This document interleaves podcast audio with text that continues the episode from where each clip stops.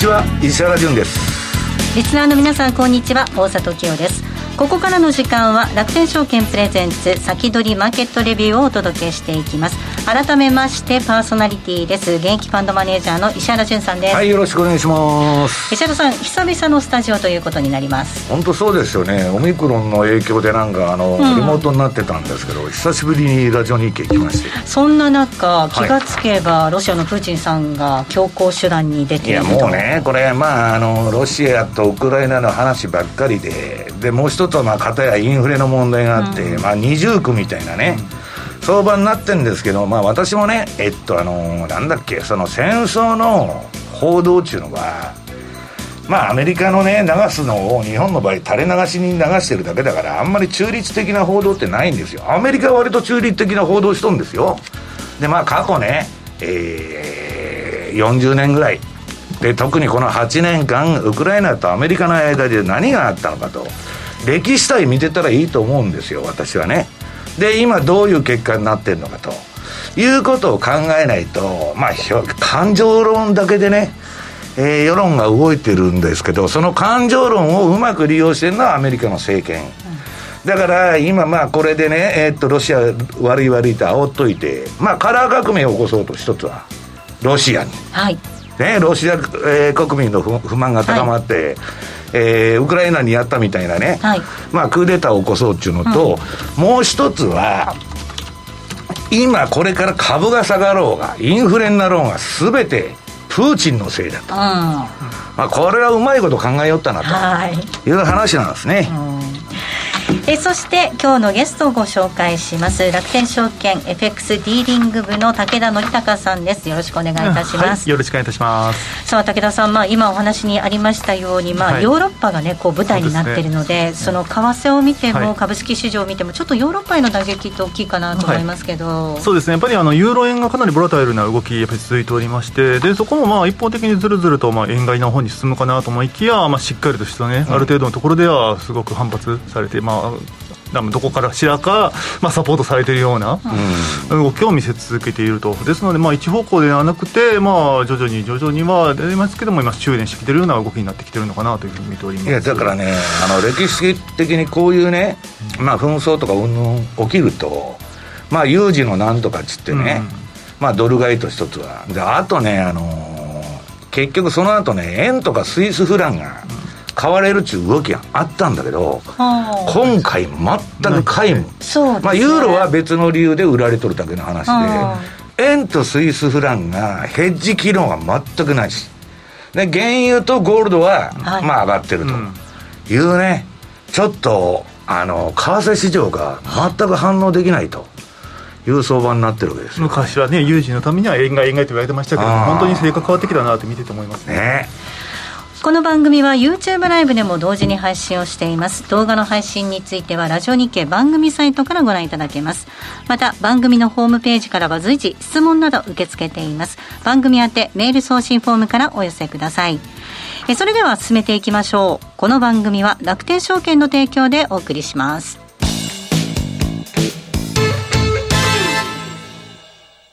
まずは無料で取引体験。楽天 FX のデモ取引を利用してみよう。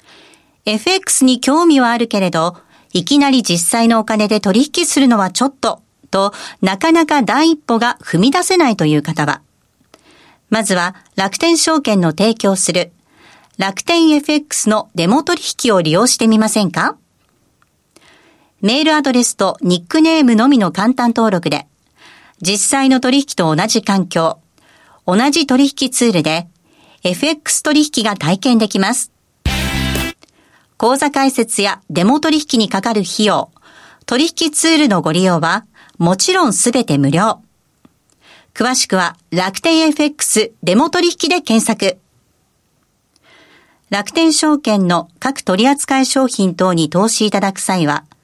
所定の手数料や諸経費等をご負担いただく場合があります。また、各取扱商品等は価格の変動等によって損失が生じる恐れがあります。投資にかかる手数料等及びリスクについては、楽天証券ウェブサイトの投資にかかる手数料等及びリスクページや、契約締結前交付書面等をよくお読みになり、内容について十分にご理解ください。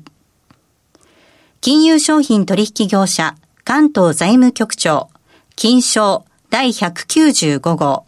楽天証券株式会社。ウィークリーマーケットレビュー。さあではここからは武田さんにお話伺っていきたいと思います。まあ、はい、武田さん本当にはい、はい、えっ、ー、とですね、お話伺う前にすいません。えー、先ほど音声の一部が乱れました。大変申し訳ございませんでした。先ほど音声の一部が乱れました。大変失礼いたしました。では、改めて武田さんにお話を伺っていきたいと思います。はい、よろしくお願いします。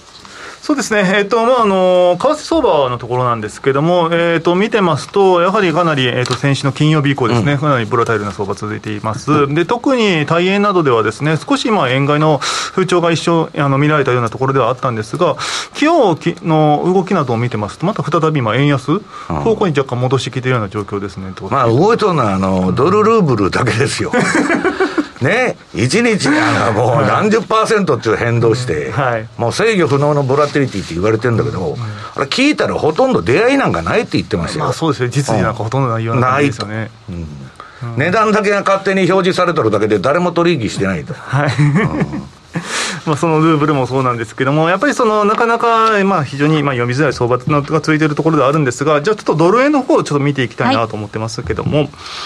えっと、そうですね、今ずっとここ最近の動き見てますと、円安傾向続いてましたと、うん、まあ円安といいますか、むしろドル高の空港ですね。で、1月にはまあ、えー、2016年以来の116.30つけたというふうなところではあったんですが、今そこがちょうど、えっと、キャップされているような形でして、まあほぼほぼ、まあ横ばいの転換ついているような形かなというふうに思っております。。で、えー、ちょうどですね、今の水準のところを見ていきますと、えっ、ー、と、2021年の1月の底値から22年の1月の高値のですね、フィボネッチ76.4%のところがですね、えー、113円ちょうどのところでですね、えっ、ー、と、あの横たわっているような形になっていますと。はいうん、ですので、ここからまあ大きく、まあ、あの円台が済んだとしても、かなり下値の方はまあ限定的かなというようなところで見ております。むしろ、まあ、今、やっぱりあの対ユーロ見ましても、対ボード見ましても、まあ、ドルの方の基調がかなり、えーと、底堅く推移しておりますので、うん、まあ、ドル円に関しても、まあ、円が売られるというよりも、むしろ引き続き継続してドルが買われていくのかなというようなところで、まあ一旦はあの前回高値であります、まあ、116.30から116.50、ここを上抜けるかどうかっていうふうなところに着目しつつ、まあ、基本的なスタンスとしては、やっぱりドル買いというふうな形で、えーと、ドル円見ていた方がいいのかなというようなところで考えております。まあ今日なんかもですね、朝方114円の80付近から始まったものが、えー、と朝、もたもたとしていたところがですね、ようやくロンドン入ってきて、今115円、再び回復してきているような状況ですので、うん、ちょっとまた引き続き、今後の動きには注目したいなというようなところでございます。はい。今の時間115円の1011あたりでの動きになっています。ドル円です。はい。では続きまして、はい、ユーロドル見ていきたいと思いますはい、えーと、こちらの方もですね、えーと、大円とと同じくですねドルが、えーと、かなりユーロに対してずっとつ、うん、強い、えー、と動きの方を見せていましたと、はい、で、えー、ここもですね、まあ、1月の31日以来となる1.12割れっていうふうなところで、今もなお、えー、来てるようなところでございますが、まあ、ここもですね、まあ、基本的なスタンスとしては、えー、とドル高というようなところで、えー、と私は個人的には見ていきたいなというようなところで考えています。うん、まああのまあ、有事のドル買いなんていうふうな言葉もちらほらと書かれて聞かれてましたけど、まあ、そういったところも含めて、まあ、利上げのペースのところも、なんか ECB はもう武田さん、なんか利上げできないみたいな話になっとるじゃないですか。ね、もうやっぱり、まあ、ここの場でしっかりの、ね、ユーロ圏で、まあ、利上げっていうようなところも、なかなかね、材料としてはなかなか進めにくい試合ではあるんでしょうけども、まあ、そういったところも含めて、ユーロドルは、えー、と下の方を見ていきたいなというようなところで考えております。で、えー、ひとまずはですね、えー、2020年4月の安値のですね、えー、と1.0730、まあ、ここを、えー、と意識しながら、まあ、下にあの進んでいくようなところなのかなというようなところで見ておりまして、まあ、上値も、まあ、前回高値のところの、まあ、1.1540、そこまでが、上値としてはあの戻り目処というところになりますので、上か下かっていうようなところに見見ると、まあ、下の方がかなり進むべき余地はあるのかなというようなところで見ております。そうですね、これ、前回ね、この上値のところで本当にきれい、きちんとって言うと変ですけど、抑えられちゃってるんですもんね。はい、そうなんですよね。ですので、まあ、ここの、まあ、のレンジブレイクを、はい、まあ、しっかりと果たせるかどうかといったところに注目したいです。では続いてポンドドルいきましょう。はい。えーと、ポンドドルでございますが、まあ、これもたびたび話をしてますけどもユーロほどカチッとした動きをしてないということですよね、同じ対ドルに関して言っても、はい、ユーロほどの強みが見せられてない、まあ、ポンドドルではあるんですが、まあ、かといって、まあ、チャート的に見て、じゃあ、ここから直近の高値、上抜けて、ポンドが進むかって言ったら、全然そんなふうなチャートに見えない。ポンドはしっかりしてるよね。うん、ですので、まああのユーロほどの、えーと、とそこ弱さ、まあ、いや、これ、利上げば、もう関係なく利上げするってイギリスは言っとるじゃないですか。うんええ、他のとこはあの中銀もたもた言ってるけど、え、あと、まあ、あの、北海原油も持ってるんで、まあ、なかなかこれ、ショートしにくいよね。そうですね、やっぱりその原油持っている国ってやっぱり強いですよね、うん、そういったところで、やっぱりポンドかなり底堅い動きをしてるのかなというところでございます。でもこれ、底堅いんですけど、前回の安値は一瞬割ってきてるわけですよね、冷やしで見るとね。はい。はいですので、まあ、そうですね、そこあの下に行きたいところはあるんですけども、はい、じゃあ、そこから積極的に売れるかどうかというと、ちょっとね、ちょちょっとね、ちょっと、マクロ的に見ても、そこは厳しいのかなというところで、うん、しばらくはここは、ポンドドルに関しては、あのボックス相場っていうふうな形で、しばらく、まあ、あの限られた値幅で推移するんじゃないかなと。いうふうに見ております。まあ、ポンドにしてもドルにしても利上げ通貨っていうことですね。そうですね。はい。では続いてです。メキシコペソ円です。はいメキシコペソ円です。週足。はいえっ、ー、とこれまでの高値を今しっかりと上抜けてきているような状況でございますと。で今日なんか朝見てみますと5.55付近で、えー、推移しているところであったんですが今までの高値のところからずっと張り付いたままで、えーと、メキシコペソは全然、えー、下に崩れないような状況になってきています。で、えー、高値高値を更新してきているたかあの以上ちょっと直近のじゃあ高値いつなの？って見たらご覧の通り週足で遡ってやらないとちょっとなかなか目処がつかないような状況となってきていると、まあ、それでもなお、えー、とここからですね過去の最高値である、えー、と2020年の、えー、と4月、えー、と2月ですかね。2月の、えー、と高値までの、えー、部分っていうのがもうほとんど、まあ、空白地帯になっているような形でして、まあ、上値余地っていうのがすごくあるのかなというようなところで、えー、と見ております。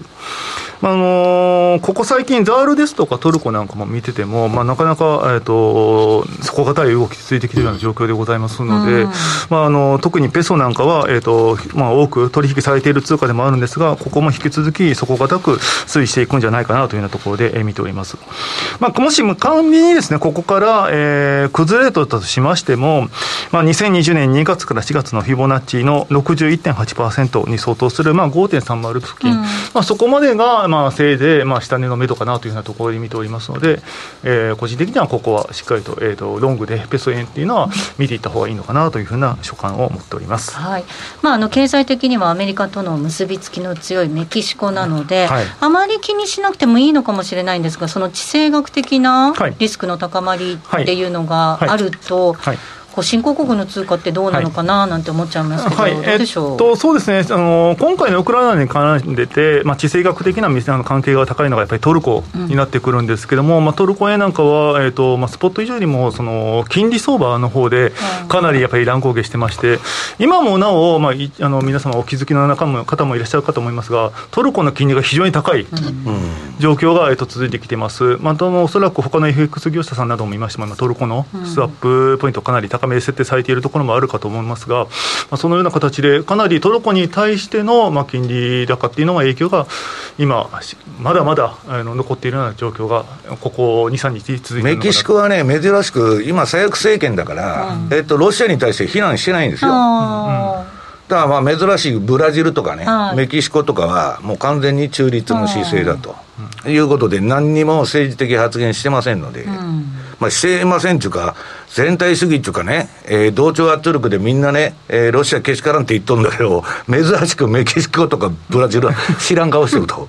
いう構図なんですよね。まあ、新興国通貨の中でも、まあ、メキシコペソ円ということでご紹介をいただきました、はい、では続きはこの後の延長戦でまた武田さんにお話を伺っていきたいなと思います、はい、では一旦 CM です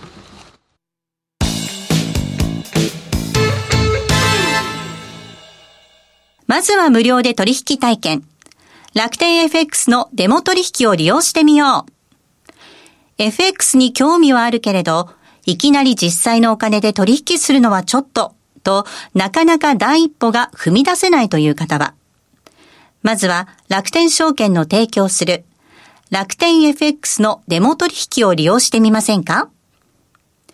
メールアドレスとニックネームのみの簡単登録で、実際の取引と同じ環境、同じ取引ツールで FX 取引が体験できます。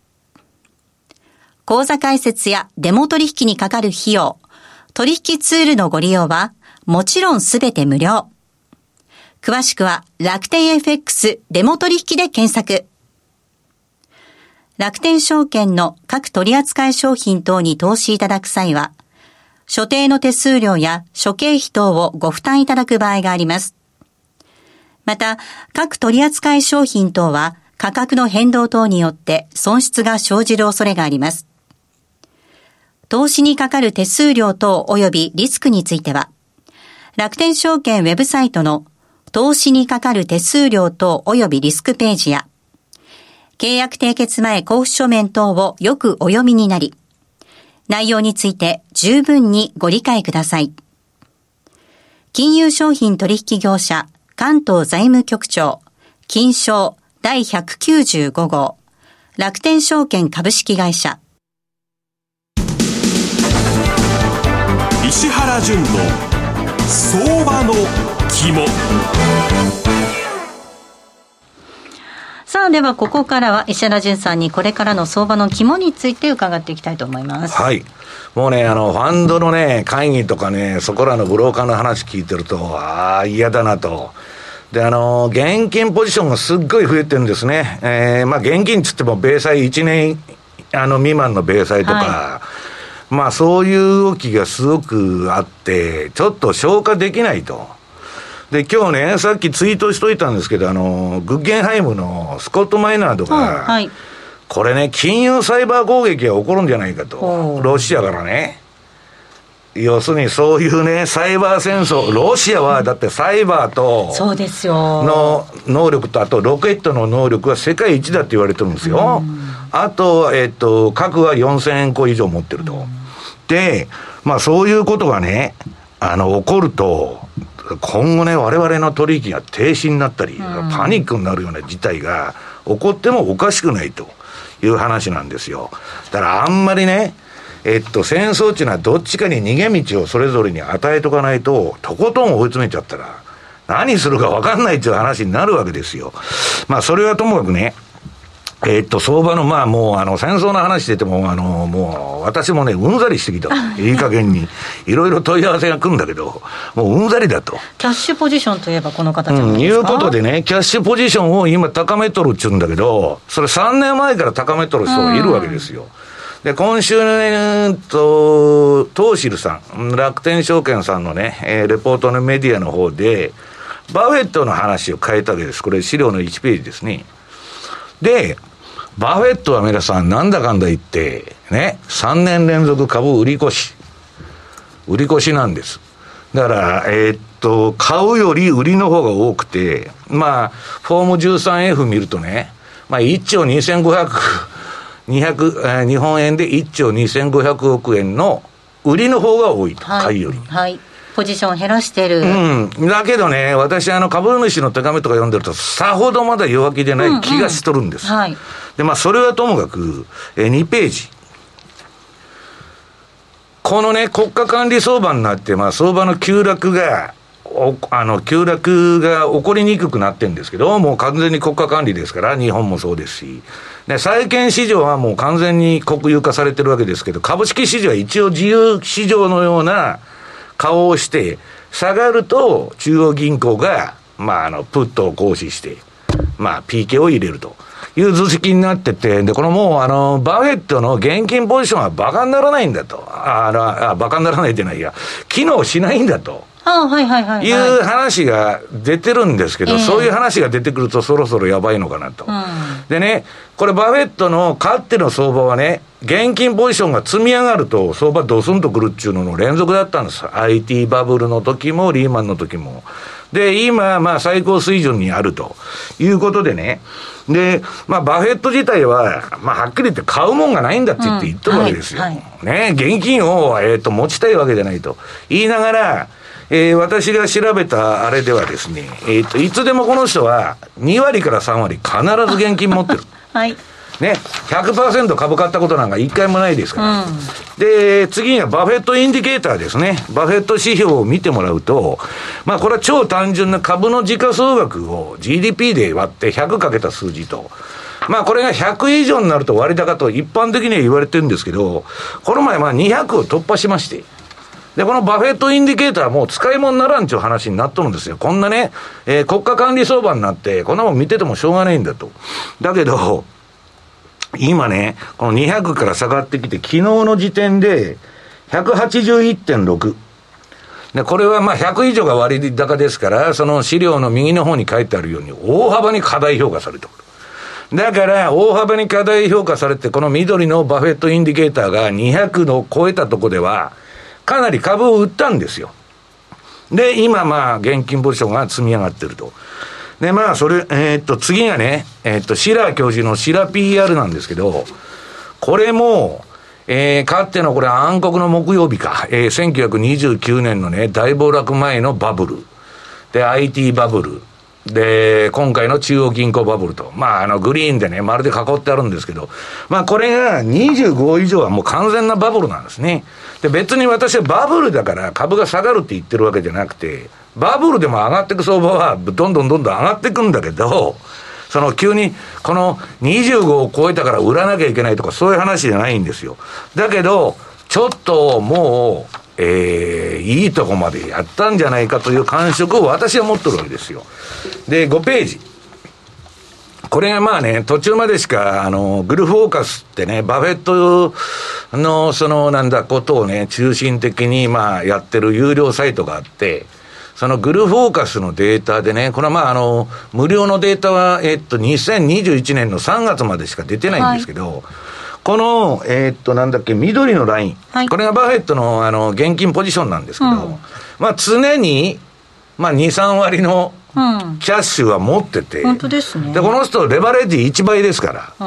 うん。ね、全然、あの、えー信用取引とかやりませんので、だから、毎回暴落した時に買えるの、この人だけなんですよ。うん。で、まあ、金の持って行き場がないんでね、えーっと、その右の表を見ると、まあ、バークシャー・ハサウェイもね、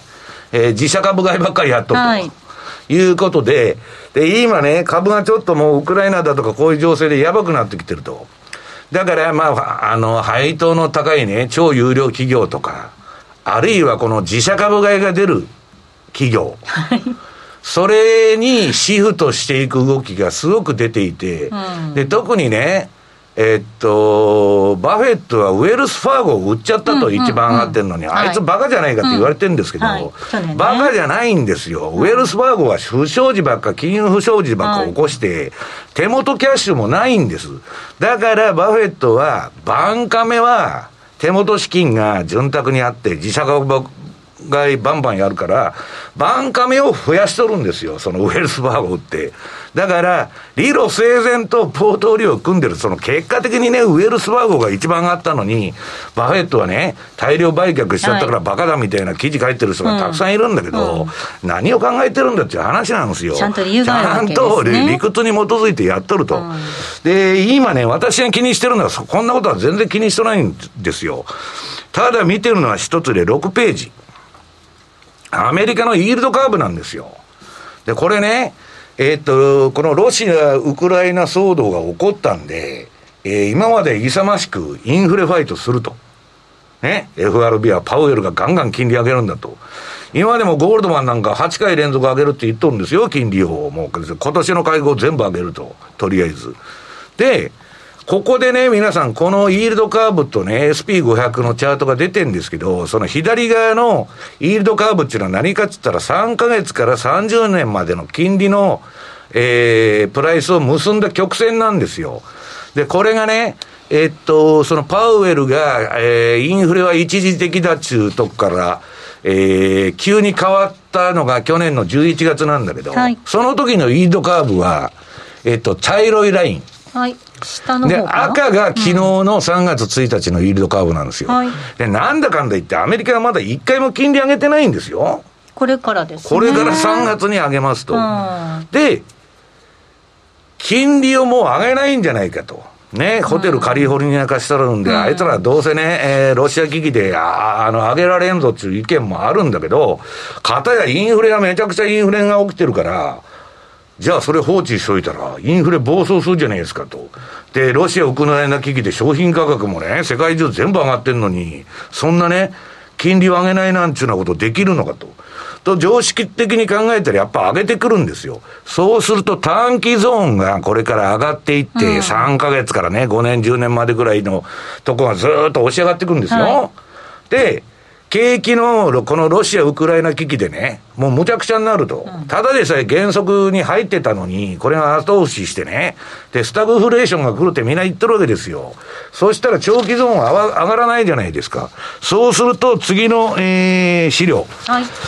2020年の2月には、このイールドカーブがフラット化して、横の平行線みたいになったら、相場がドスンと暴落しましたと。短期が本当高かったですね。はい。で、次の、えー、8ページ。はい。が2018年8月、今の相場と、えーいつでもあの2018年と比べてる人が多いんですけど、利上げ、同じ利上げサイクルだったんで。ただこの時はアメリカインフレでも何でもないと。うん今と全然状況違うんですよ。だから、株が下がったらいつでも金ばけばらまきゃいいっていう状況で、まあ結局 PK をまた入れたんだけど、この時も、イールドカーブがフラット化したらドスンと来たと。ね。で、その度にパウエルプットですよ。今度、ドスンと来ても、利下げも追加緩和もできるんですかと、このインフレの状況で。はいうんそれが今の中央銀行の苦悩なんですよ。ね。いかんともしがたいと。金利を上げられない、下げられないと。どないしたらええんやと。いうことになっとるんだけどね。まあ、えっと、9ページ。皆さん気をつけないといけないのは、これでイールドカーブがフラット化してくると、これは不景気のね、はい。前触れのインディケーターですよ。炭鉱のカナリアと言われてる。で、このドットコムコムバブルの崩壊の、えー前のね、イールドカーブ。で、リーマンショック前のイールドカーブね、この茶色いのと赤の線。もう全部逆イールドかフラットなんですよ。したら株がドサーンと来るかもわからないと。でね、えーパウエルはそんな株を下げさせるわけがないと。プッあの、プットを入れるはずだと言ってもね、インフレだからできない。そうすると、今の状況では、プーチンのせいにするしかないんですよ。はい株が暴落したらあいつが悪いと。